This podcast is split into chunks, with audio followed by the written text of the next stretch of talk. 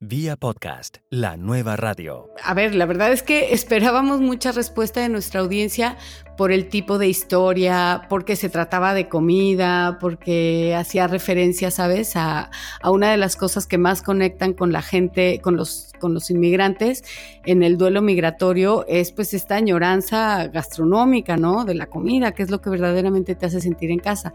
Entonces sentíamos que la historia tenía un montón de elementos por los que iba a resultar interesante y de lo que nos dimos cuenta es de la poquísima gente que conocía el formato de podcast. Es decir, quienes lo conocían y entraban, claro, les gustaba pero, pero había mucha gente a la que le recomendábamos o le mandábamos el enlace y nos decía, no veo nada, no funciona el video, ¿cómo, o sea, ¿cómo, cómo, lo, cómo le hago para verlo? No sé, creo que no funciona, solo se oye, ¿no? Y era desde tener que explicar, no, a ver, es que es otro formato. Entonces, y te estoy hablando que esto fue en septiembre del año pasado. Producir un podcast en castellano en Estados Unidos tiene muchos retos.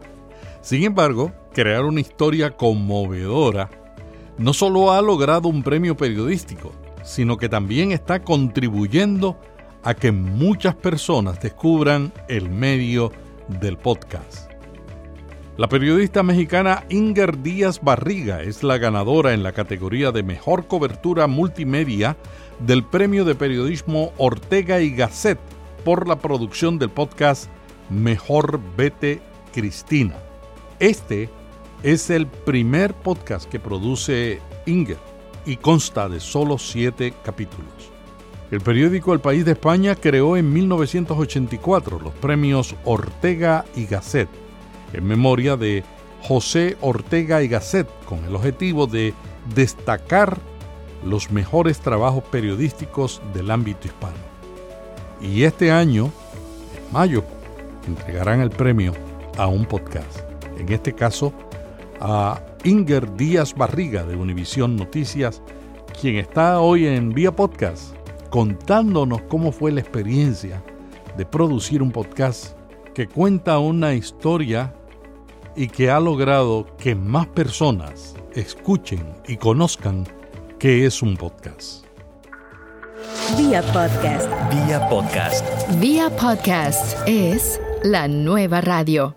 Inger, este es el primer premio Ortega Gasset para un podcast. ¿Cómo te sientes con este logro?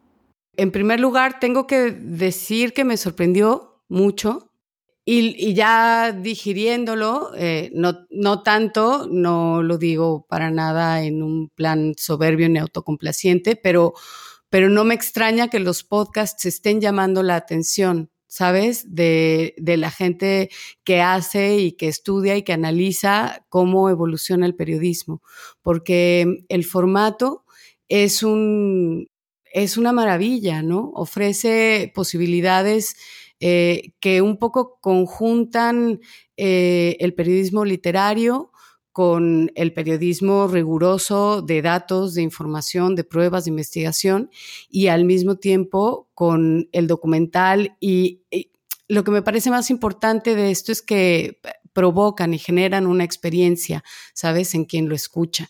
Y, no necesariamente siempre pasa lo mismo cuando tú lees eh, una pieza. Es decir, te puede informar muchísimo, te puede intrigar, seguramente te darán ganas de ir a buscar más información o de hacer algo al respecto, de tomar acción en cuanto a un hecho que te parece importante, injusto, trascendental, urgente. Pero, pero es mucho más difícil para una pieza escrita, por ejemplo, tocar eh, emocionalmente a quien la lee, ¿no? Eh, en el caso del podcast, eh, pues creo que tiene, es, es capaz de conseguir un grado de efectividad, periodísticamente hablando, que hay que aprovechar y que hay que, hay que exaltar y que hay que difundir y hay que hacerle saber a todos los que hagan periodismo que pueden usar este formato y conseguir eh, comunicar de una manera muy efectiva y muy poderosa las historias que quieren contar. Inger, el podcast tiene la virtud de la intimidad, pero también tiene una desventaja. Por ejemplo, tú trabajaste en la prensa y cuando alguien está leyendo algo y no lo entiende, regresa y lo vuelve a leer. En el podcast tendría que darle rewind, retroceder un poco. ¿Cómo en, cómo en la producción de este podcast tú enfrentaste ese reto para que la gente entendiera bien y no tuvieran que regresar atrás? Mira, en, lo personal, em, no, no estoy segura de que regresar atrás sea un, sea un, un problema, es decir, de que por algo, si te fijas, todos los podcasts tienen, ¿no? Tienen la opción de dar para atrás 15 segundos o para adelante, ¿no? tienes ahí un botón en el dispositivo donde tú puedes picar para, para adelantar un poco o para retrasar 15, 10 segundos si algo no te quedó muy claro. Entonces, bueno, me, me parece que eso existe porque pasa, si no, no existiría, ¿no? Eh, pero, por otra parte, también creo que lo ideal es que pase lo menos posible y que la gente pueda seguir en un hilo eh, normal y pausado la información que le estás comunicando. En mi caso, yo lo que hacía era eh, tratar de ser muy clara y tratar de eh, especificar en la narración de pronto, ser muy transparente con, pues, con mi con mi receptor en el sentido de marcar puntualmente las cosas en las que había que poner especial atención, ¿no? O sea, recordarle, es que es casi como señalizar, ¿no? Decir, a ver, ojo con esta información que es muy importante. Es importante también sentir que estás hablando con alguien cuando estás escribiendo el guion. Es muy fácil, sobre todo cuando a uno le gusta escribir y, y tiene el oficio de hacerlo, es muy fácil dejarse llevar pues como por una narrativa más literaria, ¿no? Que de pronto es, es más árida y que de pronto es la que hace que los textos suenen leídos. Pero en este caso yo también traté de poner especial atención en eso, en escribir como hablo, de alguna manera. Creo que no siempre lo logré, ¿eh? tengo, que, tengo que admitirlo y tengo que decirlo. A mí misma de pronto cuando he vuelto a oír algunos fragmentos del, podcast, lo pienso y me doy cuenta y digo, esto suena súper leído, ¿no? Es algo de, lo que tengo que aprender y tengo que practicar. Creo que no es nada fácil, pero bueno, lo intenté, ¿no? hay, hay, fragmentos en los que creo que lo conseguí y al final creo que es una cosa de oficio. Yo de pronto cuando me, cuando me decías que que te hablara de mi experiencia y de, de todo lo que sé eh, sobre podcasts. No, no quiero parecer, no se trata de falsa modestia, pero es que tampoco sé tanto. Este es el primer podcast que hago, ¿no? Entonces yo fui aprendiendo haciéndolo y, y creo que esa es la mejor forma, la verdad. Mejor Vete Cristina tiene un personaje central y una historia espectacular yo lo empecé a escuchar y no pude detenerme. Como son siete capítulos nada más, eh, me fue fácil escucharlo y además eran bastante breves. ¿Cómo descubriste esa historia? Pues fue eh, de manera un poco azarosa. Creo que Voy, voy entendiendo que, que, en el periodismo de pronto eh, hay que seguir las corazonadas, ¿no? Eh, de entrada, yo estaba en la redacción y la noticia que llegó a mí por algún compañero que estaba en la mesa de Breaking News era como, hoy acaban de anunciar que hay un, este, que hay un reconocimiento de parte de una de las revistas más prestigiosas de, de, comida, de gastronomía de Estados Unidos, que se llama Bon Appetit, hay un reconocimiento a una chef mexicana. Y esta chef mexicana cocina una cosa que se llama barbacoa pero pues no sé qué sí es muy especial o por qué tú puedes mirarla, porque en la redacción donde estoy soy, soy la única mexicana del equipo. Entonces, de pronto mis compañeros no entendían muy bien, ¿no? Si era un platillo muy complicado, en qué consistía o por qué tanto, tanto barullo. Entonces, esa es como la, la primera clave que tengo de que existe Cristina. Empiezo a mirar y me entero eh, de que en efecto es una mexicana que es indocumentada, que prepara barbacoa y siendo mexicana entiendo que es un platillo que implica todo un reto de preparación fuera de México por muchas cosas, por los ingredientes, por, por, la, por la ley en Estados Unidos, por ejemplo, ¿no? Las leyes de sanidad, eh, la forma de cocinar la barbacoa es una forma poco, digamos, poco ortodoxa, se cocina en los pueblos y se cocina en hornos hechos de tierra. Entonces, imagínate, yo pensaba en las, en las leyes tan rígidas de sanidad que hay en Estados Unidos y decía, esta mujer cómo hace eso, ¿no? O cómo consigue, cómo consigue este, eh, pues ingredientes muy específicos que, que hay en México a montones, pero que me suenan muy difíciles de conseguir en Estados Unidos. Entonces, un poco por ahí fue mi inquietud de buscarla y empezar a hablar con ella. Desde luego también nos llamó la atención que era indocumentada, pero la verdad es que yo no me esperaba para nada que ella quisiera hablar de eso por razones obvias, ¿no? Por cuidarse. Entonces, eh, pues yo la busqué más pensando en hablar sobre la comida y en, en la forma en la que ella había conseguido posicionar, bueno, primero preparar y luego posicionar en Filadelfia un restaurantito sin, sin muchas aspiraciones de, ¿sabes? Como de lujo o de, de, sí, de lujo culinario ni nada, sino, sino muy humildemente cocinando una cosa que ella sabía, sabía cocinar, pues porque lo aprendió en su pueblo. Entonces, cuando hablo con ella, de pronto me llaman la atención algunas frases en lo que ella hablaba. En, en, primer lugar, me llama la atención que no tiene ningún empacho ni ningún pudor en sacar a colación a cada rato el, el tema de, de, que no tiene papeles, ¿no? De que es indocumentada. Y, y, en segundo lugar, me llama la atención como algunas cosas como más de personalidad y de, me atrevería a decir que sí, de filosofía de vida, ¿no? Que ella va tirando como a, cuenta a cuentagotas en la conversación, eh, hablando un poco de una lucha, hablando un poco de la justicia, del sentido de vivir, de en ese momento ella tenía su, su primer restaurante que se llamaba South Philly Barbacoa y ese restaurante abría solo los viernes, los sábados y los domingos.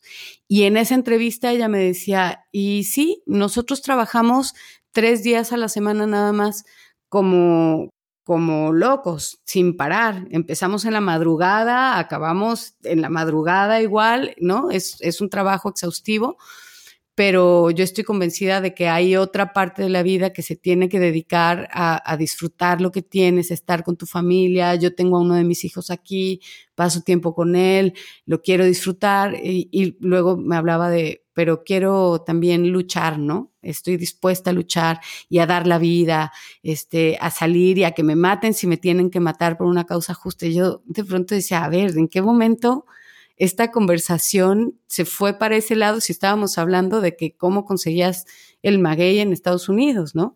O de ya, dime la verdad, haces un hoyo en la tierra y la cocinas así o no, o sea, no te han inspeccionado, ¿sabes? Como, como que me llamaba mucho la atención después, escuchando la entrevista, que se hubiera ido por allá. Pero en ese momento lo que me llamó la atención en, en esa conversación fue que también Cristina me contó que estaban preparando en ese restaurantito que tenían, que convocaban a unas cenas muy especiales en las que llamaban a cocineros, amigos suyos, o a empleados de otros restaurantes, o a chefs, o a dueños de restaurantes, y también invitaban a abogados migratorios. Y también invitaban a funcionarios del gobierno y del ayuntamiento de Filadelfia.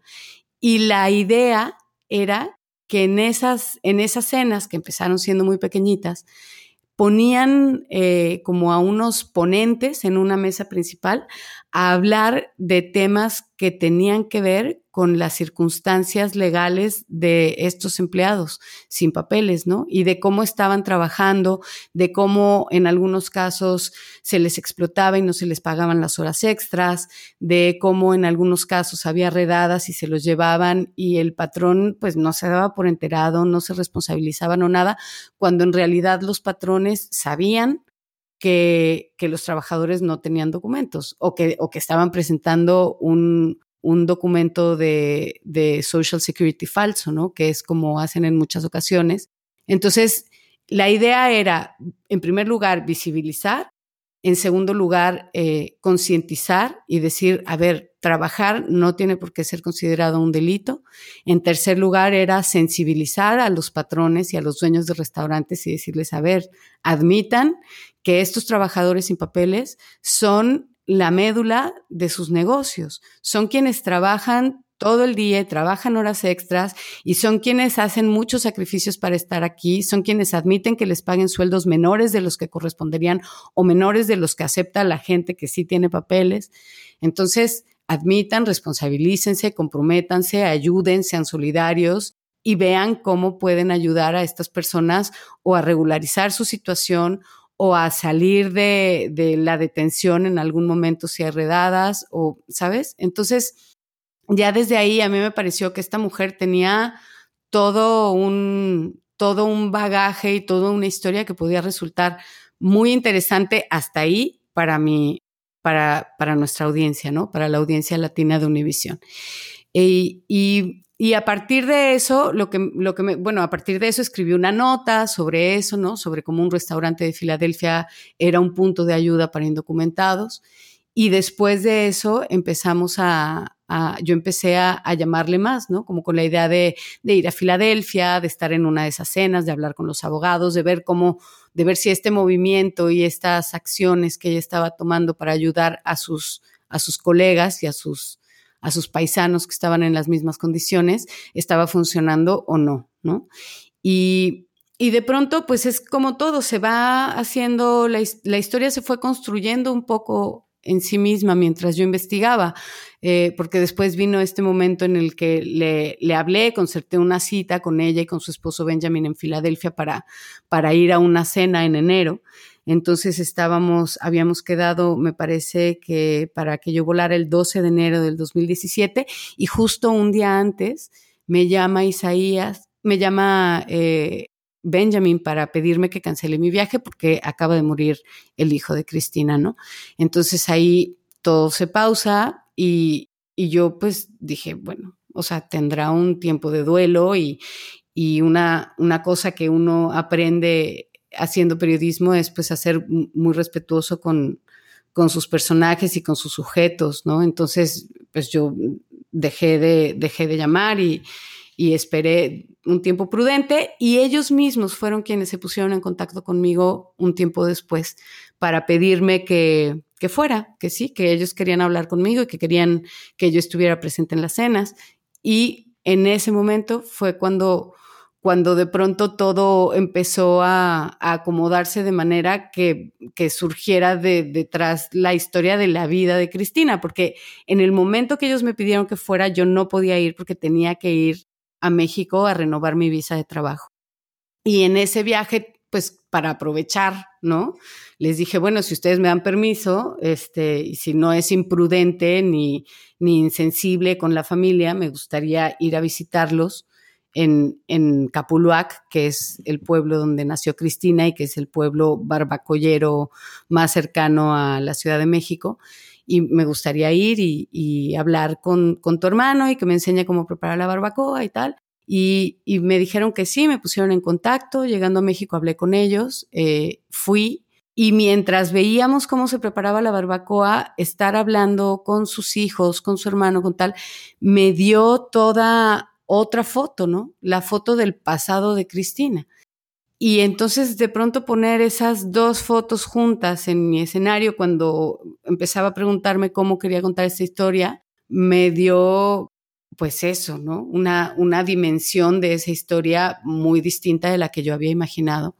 Y fue cuando, cuando empezamos a considerar contarla en otro formato, ¿no? En un formato que, que le hiciera justicia. ¿Por qué el podcasting? Por, por lo poderoso de los testimonios en primera instancia, yo me atrevería a decir. Digo, también lo teníamos en el radar desde hacía tiempo. llevábamos, llevábamos un rato, yo estaba trabajando eh, en ese momento en, en, el equipo encargado de enganche de audiencias en Univisión y llevábamos un tiempo con, el, con los podcasts en el radar, ¿no? Y pensando cómo podemos hacer algo que le interese a la gente, que, que la conecte, porque de pronto también éramos conscientes de que nuestra audiencia no estaba muy familiarizada con los podcasts, ¿no?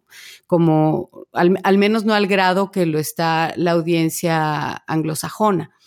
Entonces, entonces ya lo teníamos en el radar, pero, pero fue indiscutible en el momento en el que empezamos a escuchar el material que teníamos de las entrevistas con los hijos de Cristina y con su hermano, de, todo el, material sonoro que, recabamos mientras estuvimos en Capuluac eh, preparando la barbacoa con, con Paco y, y, luego, bueno, cuando conseguí hablar con Cristina y convencerla de que, de que me contara su historia de viva voz, pues también, ¿no? E, eso terminó de convencernos, el testimonio de ella fue como, como ya la, la, prueba final por si nos quedaba alguna duda de que teníamos que usar el audio para contar esta historia.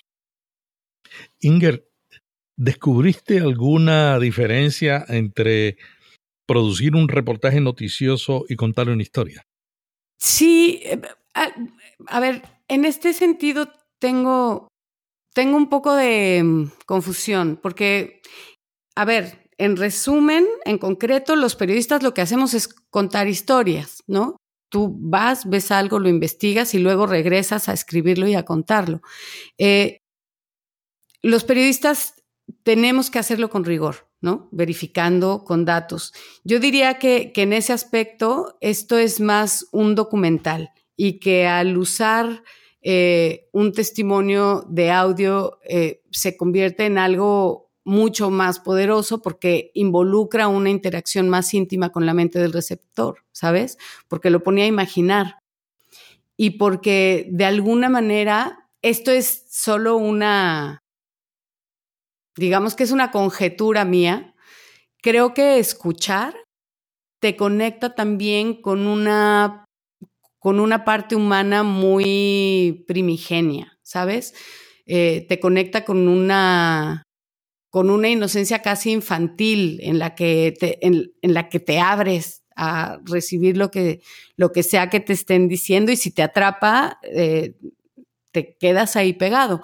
En ese sentido, te podría decir que eh, la literatura o, la prensa escrita, el periodismo narrativo, también tiene esa capacidad de pronto de llevarte a un, punto imaginativo, pero lo cierto es que ahí te puedes desafanar en cualquier momento, ¿no? Puedes interrumpir eh, y abandonar.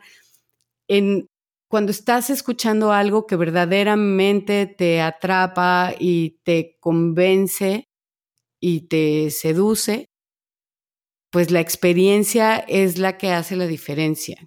John Barth, director de contenido de PRX, dijo una vez, el oído es un gran discernidor de la verdad.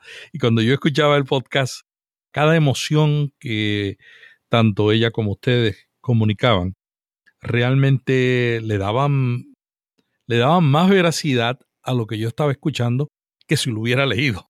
Sí, yo, yo, yo pienso que es por eso, porque, porque estamos acostumbrados a que de niños te cuenten una historia, ¿sabes? O sea, tu, tu primera forma de relacionarte de, de pronto para mucha gente, eh, de, de conocer un mundo diferente del que conoces o de imaginar un mundo diferente del que conoces, es escucharla cuando eres muy, muy pequeñito, cuando no sabes leer, ¿no? Y, y creo que eso es algo también que, juega a favor del podcast periodístico. No sé, te digo, esas, esas son conjeturas que he ido haciendo y que son preguntas que yo misma me, me estoy haciendo ahora a partir de, pues de haber terminado el podcast y de, y de ver que se está oyendo y que a la gente le está interesando y que, y, del premio, desde luego, ¿no?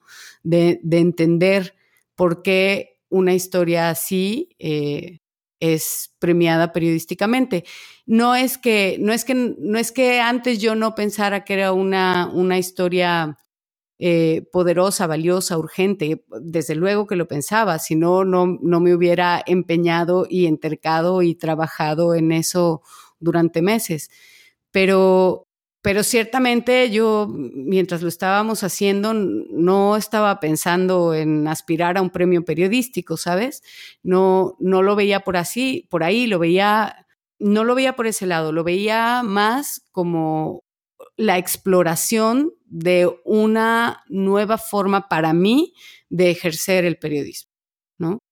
Y, y tratando de hacerla efectiva y tratando de hacer que, que atrapara a la gente y que enganchara a una audiencia que a mí no me quedaba duda que tenía muchos puntos de reflejo con la historia.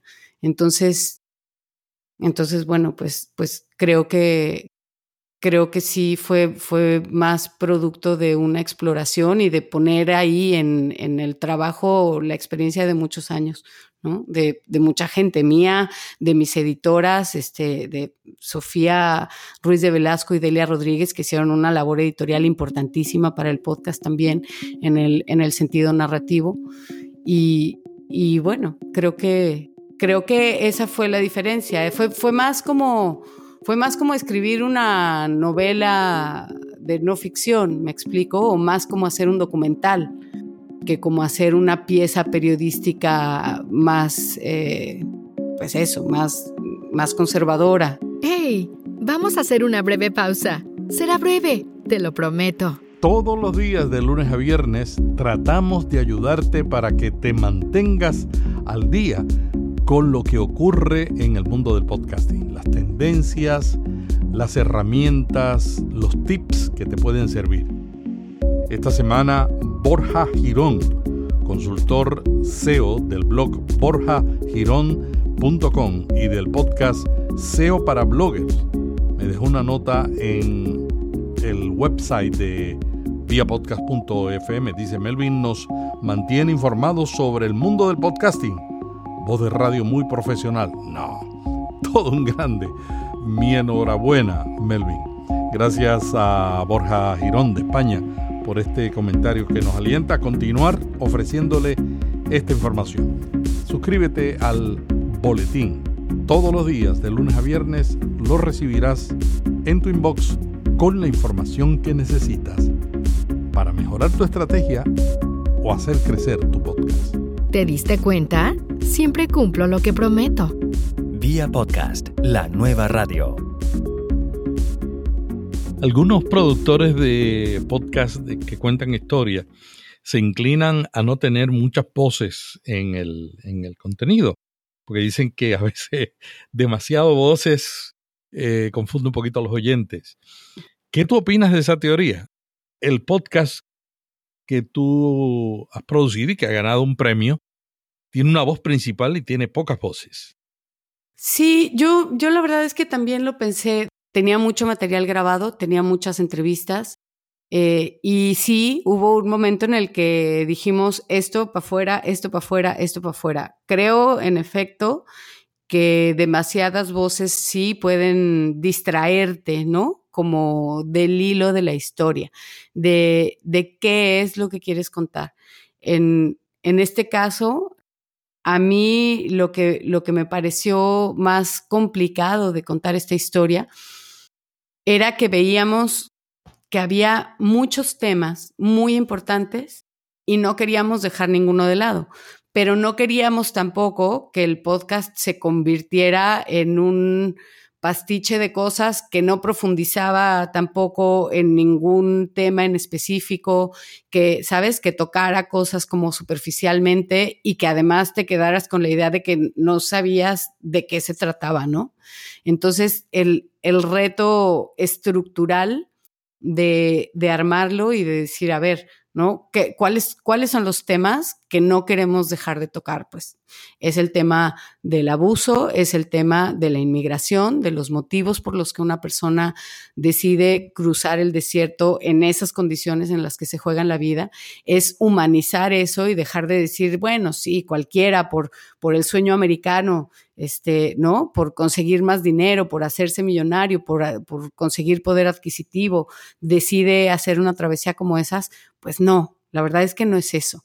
Habrá los que sí, no digo que no, uno no puede generalizar, pero las historias que hay detrás de esas migraciones suelen ser tremendas. Te tiene que pasar algo súper fuerte en la vida, te tiene que orillar una situación límite a tomar una decisión que implica que abandones a tu familia, que implica que dejes atrás toda una vida, que implica que te juegues la vida en condiciones de verdad muy, muy, muy adversas en el desierto, ¿sabes? Y luego ya sobrevives y llegas a un lugar donde te van a tratar como criminal y donde, donde, donde el hecho de que tú quieras trabajar eh, va a implicar que estés incurriendo en la ilegalidad y va a implicar que entonces te conviertas en una presa de, las políticas migratorias que al final eh, pues te tienen viviendo con miedo, en la oscuridad, sin poder visitar a tu familia durante años. Es decir, hay todo un contexto que se pierde de vista al hablar de estos temas y que había que mostrarlo y que, había, y que la mejor manera de mostrarlo era a partir de escudriñar dentro de una historia verdadera y dura como pocas, ¿no?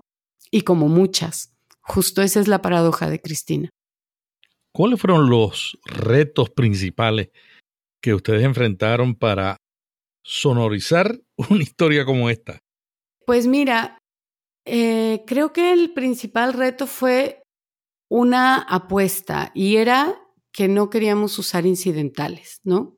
En algún momento la gente que oyó las, las primeras, los primeros, eh, digamos, borradores de, del podcast, eh, nos decía, ¿no? Dentro de la redacción, nosotros claro que recurrimos a nuestros mejores, digo, toda, toda la redacción está llena de talento, pero a nuestros aliados más cercanos, ¿no? En la narrativa y, les decíamos, a ver, oye, oye, esto, ¿no? Dinos qué opinas, cómo lo oyes, te suena, no te suena.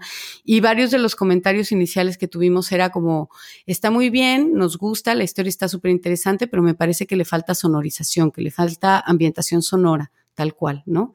Me falta algo de ambiente, de ruido de ambiente, que, que me dé la idea de Cristina eh, en una milpa, ¿no? En medio, sola, aterrorizada. Me falta el ambiente del pueblo de Capulac eh, cuando era niña. Me falta el ambiente de tal, tal, tal.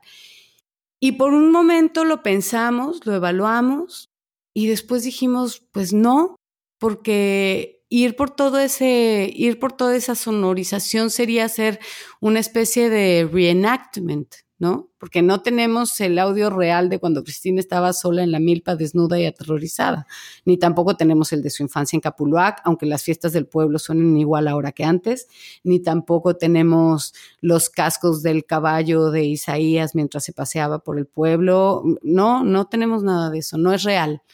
Y, y nosotros lo que estamos haciendo es presentando una historia real.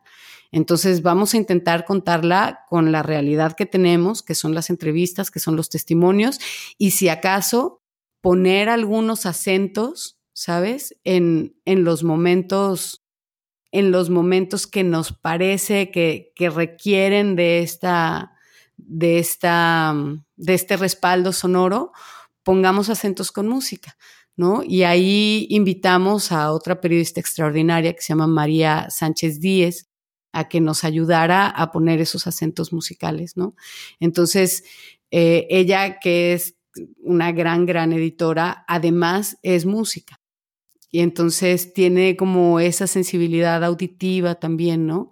Para, para ayudarnos a, decir, a ver, aquí, aquí quedaría muy bien, eh, ¿no? E, e, elegimos entre las dos una serie de piezas que nos podían funcionar y ella fue como quien de un grueso de muchas, muchas canciones que yo había escogido, muchas piezas que yo había escogido, eligió, ¿no? Las que de verdad le sonaba que tenían una, una cohesión entre ellas, ¿no? Y, ha logrado que eso parezca casi un score compuesto exclusivamente para el podcast. Cuando, cuando no es así, digo, tenemos piezas originales, tenemos tres piezas originales que compuso otro compañero de la redacción, José Luis Osuna, que es músico también y que nos compuso tres piezas lindísimas, pero, pero no todo el score es original, ¿no? Y, María consiguió que pareciera que pareciera un soundtrack original. Entonces, creo que ese fue un reto importante, ¿no? decidir, fue, fue más bien una apuesta importante, decidir que, que íbamos a, respetar la realidad eh, de, del material que teníamos. Y, y por otra parte, em, pues, pues bueno, eh, asumir esa responsabilidad, ¿no? Asumir que, que de pronto íbamos a recibir la crítica de, no, pero, pero a esto le falta todo el encanto auditivo de, de un material o de un reportaje auditivo.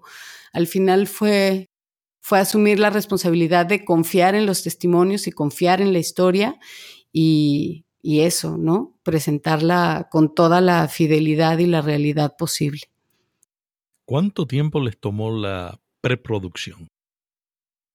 Pues la preproducción, nada, te diría yo. Más bien nos pusimos manos a la obra. Eh, ¿No? De, preproducción, te digo, la, la historia fue sucediendo. ¿no?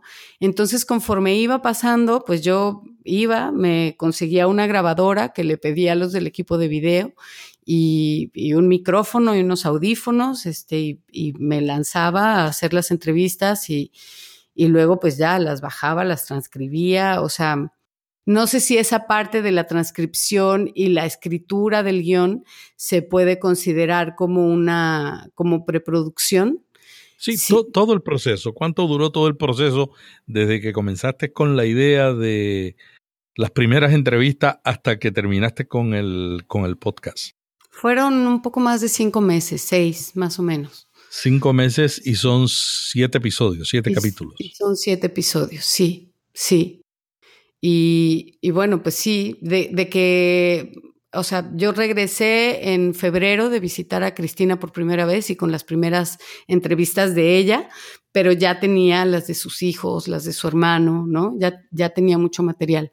Y en febrero empecé a, pues a escribir, ¿no? Los guiones y empezamos a hacer el trabajo editorial sobre esos guiones, pero casi te diría que en paralelo, a partir de abril, mayo, ya empezamos a hacer las primeras grabaciones, ¿no? La, de, narrador, ¿no? Como para empezar a armar todo lo que teníamos. Para entonces yo ya al mismo tiempo que escribía los guiones iba calificando el material, este, iba eligiendo cómo, es, es como, en mi experiencia, yo no digo que todos tengan que ser así, pero en mi experiencia es ir haciendo un poco todo a la vez, ¿sabes? Este, mientras iba transcribiendo las entrevistas, iba dándome cuenta de cuáles eran los audios que me servían más para contar esa historia y los iba separando y los iba resaltando, ¿no? Y después ya era meterme a la parte técnica de en las grabaciones tomar esos audios, cortarlos, fragmentarlos, acomodarlos después con mi narración, este, y empezar a armar todo. Y todo iba siendo al mismo tiempo. La verdad es que tengo que agradecer de verdad a, a, Delia y a Sofía que entraran en un backup urgente en algún momento para que yo no me volviera loca, porque sí es, sí es un poco demasiado. Y comenzaste tu primer podcast. Sí. Te ganas uno de los premios más prestigiosos del periodismo, el premio Ortega y Gasset, que es la primera vez, si no estoy equivocado, que lo dan a un proyecto de podcast. ¿Qué tú le recomendarías a alguien que está en la misma situación, en la misma situación que tú estabas cuando comenzaste, que no habías hecho un podcast en tu vida, que eh, tienes una gran experiencia en periodismo de diferentes tipos, ¿qué tú le recomendarías a una persona que está en esas circunstancias? Pues, mira, no, me, cuesta trabajo eh, sentir que, puedo recomendarle nada a nadie, porque son procesos muy personales. Pero el, el, o sea, creo eso, creo que el proceso creativo es un proceso, pues, muy individual y muy diferente para cada persona, pero, pero cosas que a mí me funcionaron muy bien fueron, por ejemplo, escuchar sobre todo al principio, después ya no podía porque mi, mi, mi, mi memoria RAM, digamos, ya no daba para más, pero, pero sobre todo al principio, escuchar muchos podcasts y darme cuenta, analizar los que más me gustaban y un poco, sí, desmenuzar y pensar qué era lo que me gustaba de esa historia, qué era lo que me gustaba de cómo me la habían contado. ¿sabes? Y un poco tratar de ver si esas premisas o esas respuestas que yo encontraba eran aplicables a la historia que yo quería contar. Y a partir de ahí decir, a ver, ¿cómo me gustaría a mí que me contara alguien la historia de Cristina? ¿No? Es, esa era como la, la primera, la primer pregunta que, que traté de, de, pues eso, de responderme, ¿no? Este, creo que eso es algo vital, que, que se hagan la pregunta de, de, cuál es la historia que se quedarían a escuchar y cómo les gustaría que se las contaran. Otro, otra cosa que me parece que es clave es que no puede ser un trabajo solitario. Es decir, muchas veces lo es y es importante el proceso creativo en solitario, tiene un valor, pero una vez que empiecen a madurar el producto, es necesario que, que, lo muestren, aunque no esté terminado, justo cuando no está terminado, terminado, ¿no? Justo los primeros procesos, que lo enseñen a gente en la que confíen mucho, en la que tengan, eh, con la que compartan gustos, ¿no? De podcasts y de historias, que la muestren y que tengan la piel muy gruesa para recibir eh, para recibir la crítica y que lo más seguro es que al principio les digan, no, mira, esto no se entiende, este, y que estés dispuesto a cambiarlo, a cambiarlo una y otra y otra vez, y que estés dispuesto a, a irlo puliendo, ¿no? Es, de verdad, creo que para mí ha sido lo más cercano a escribir una novela. Siempre he querido escribir una novela, tengo tres novelas ahí metidas en un cajón que nunca he terminado, pero porque, porque creo que me ha faltado eso, ¿no? Nunca me había atrevido como a tallerearlas o a lo que sea, y bueno, tengo ahí una vocación de novelista frustrada, pero esto, esta, esta experiencia de hacer el podcast, me parece que eh, es muy cercana a, a un proceso así tiene diferencias técnicas y tiene otros elementos que tienen un valor distinto, el audio mismo, los testimonios, eso se convierte en un valor agregado importantísimo y ya cambian absolutamente el formato. Pero eh, en cuanto a cómo hacerlo, me parece que es así, que es importante mostrar su trabajo antes de que esté terminado. Y, y eso, que, que escuchen, que escuchen comentarios, que escuchen críticas, que lo cambien, que lo mejoren todo el tiempo, ¿no? Eh, ¿Qué más? Creo que otra cosa que a mí me parece muy importante o que para mí fue, creo, lo, lo, lo que más me ayudó mientras lo hacía era um, la transcripción. Y yo sé que da una flojera infinita. Yo tengo de Cristina casi 190 páginas de transcripción de entrevistas. Y y hubo algún momento en el que incluso ahí en la redacción, ¿no? Me decían, te vas a volver loca, no vas a dejar de transcribir nunca, eh, ¿cuánto te falta? Toma, cómprate un, un, programa de transcripción. Hay unos que lo hacen, que, que, son maravillosos, ¿no? Y te ahorras muchísimo tiempo y de pronto en un pispás ya tienes eh, toda la transcripción hecha y bueno, tendrás que hacerle cambios, seguro tendrá errores, la inteligencia artificial es bastante imperfecta, pero eh, te vas a ahorrar mucho tiempo, dale, hazlo así. Yo la verdad es que recomendaría no usarlos, porque transcribir también te... Eh, estás haciendo un trabajo más allá de la transcripción, un trabajo de digestión mental, ¿sabes? de la historia y al mismo tiempo estás revisando los audios. Entonces parece que es muy tedioso y que estás, entre comillas, perdiendo mucho tiempo en bajar a papel o a la computadora la historia y ponerla en letras, pero en realidad estás haciendo al mismo tiempo el trabajo de, de discriminación de los audios, ¿no? Y, de, y estás haciendo al mismo tiempo, sin darte cuenta, eh, la estructuración de la historia. Yo creo que si yo no hubiera transcrito nada, me hubiera costado muchísimo más trabajo y mira que me costó un montón, pero me hubiera costado el doble o el triple de trabajo eh, estructurar la forma en que quería contar la historia. Entonces, creo que esos serían mis, mis consejos. Inger, ¿cuál será el próximo proyecto? Si puedes, si puedes decirlo. Pues todavía no sé, Melvin, todavía no sé. Estoy, estoy buscando historias. Tengo pues tengo varias que tengo ahí a la mano, que me han pichado compañeros de, del trabajo, eh, periodistas. De pronto igual me, me gustaría mucho ayudar a, a, alguno de mis compañeros a hacer, a hacer eh, los podcasts y las ideas que tienen, que tienen en mente, que tienen algunas buenísimas. Este, yo la verdad es que todavía no tengo una historia elegida y, y tengo no sé, tengo, eh, es, es para mí un mundo nuevo el de los podcasts, lo estoy descubriendo y se me antoja hacer muchísimas cosas, pero lo que, lo que sí creo es que será una historia nuevamente personal, ¿sabes? Eh, las, macrohistorias me gustan, pero, creo que no soy buena contándolas. Y reconozco mucho el, el valor de, pues eso, de descubrir a partir de una narración más personal y, más íntima el reflejo de la humanidad que tenemos todos, ¿no? Entonces me gustaría que fuera, que fuera otra historia en la que yo encontrara eso, pero todavía no la encuentro. Estoy en eso. me da mucha emoción y me da mucho miedo. no crees que no. Inger, muchas gracias por este diálogo tan interesante. Queremos felicitarte a ti y a todo el equipo y a Univisión, que se está convirtiendo en la red de podcast más grande en castellano.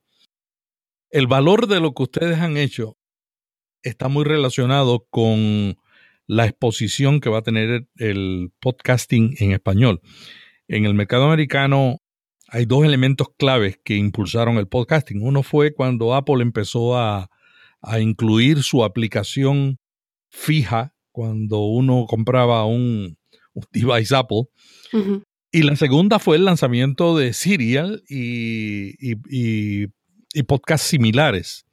Ambos le dieron, eh, aprovecharon la intimidad del podcasting y llevaron el podcast a un nuevo nivel. Y nosotros estamos muy contentos porque sabemos que lo que tú has hecho, lo que está haciendo también la red Prisa con el gran apagón, están haciendo algo muy importante para que la gente se enganche con el medio. Y eso va a beneficiar a toda la gente que está produciendo podcasts.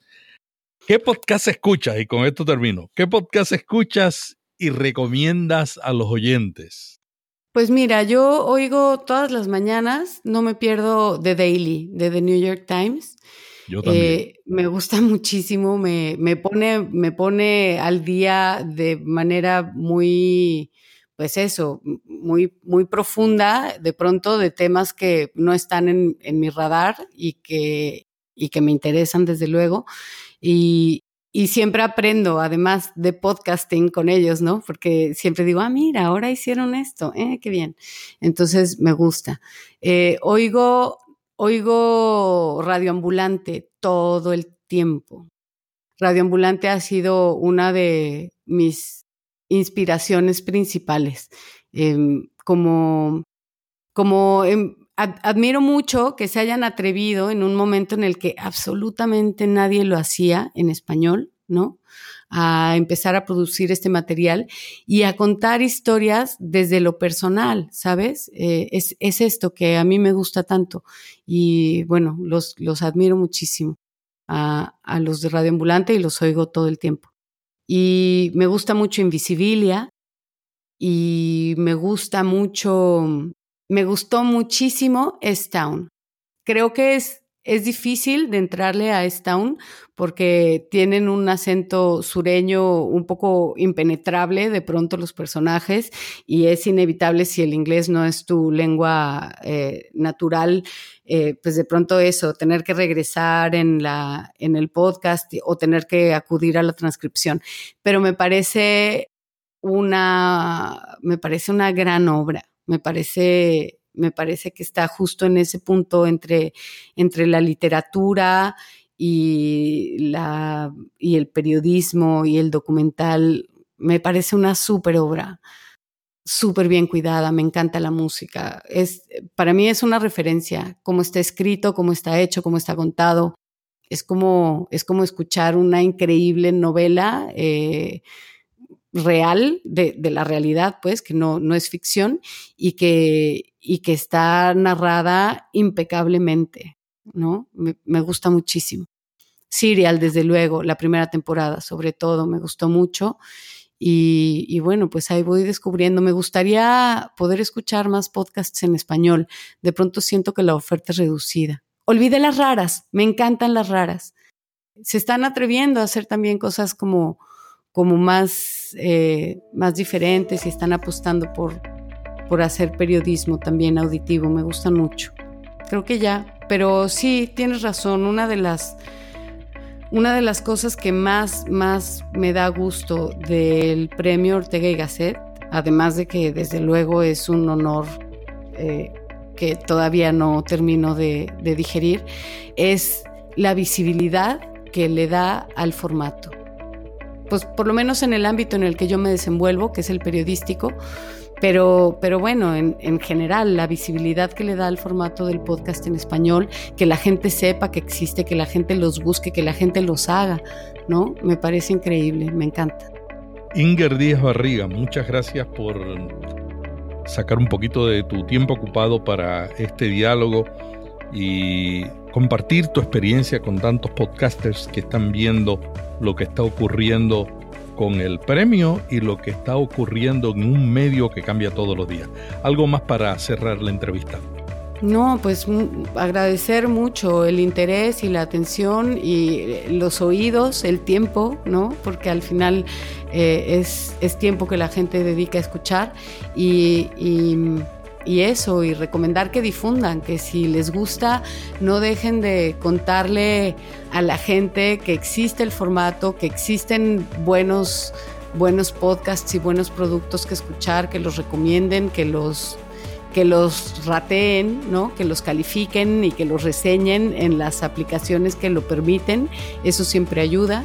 Y, y que hagan muchos, que, que hagan muchos. Necesitamos tener más podcasts en español. Agradecemos a la periodista Inger Díaz Barriga por la participación en esta entrevista aquí en Vía Podcast. Gracias a Inger que nos contó todo lo que pasó durante este periodo, casi cinco o seis meses de preproducción del podcast Mejor Vete Cristina.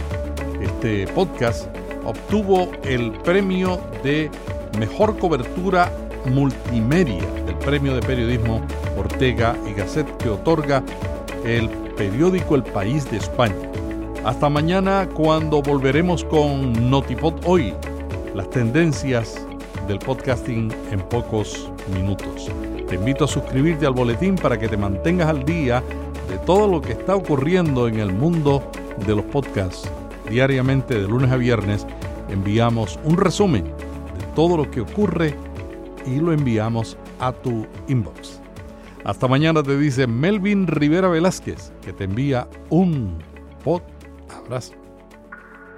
Vía podcast. Vía podcast. Vía podcast es la nueva radio.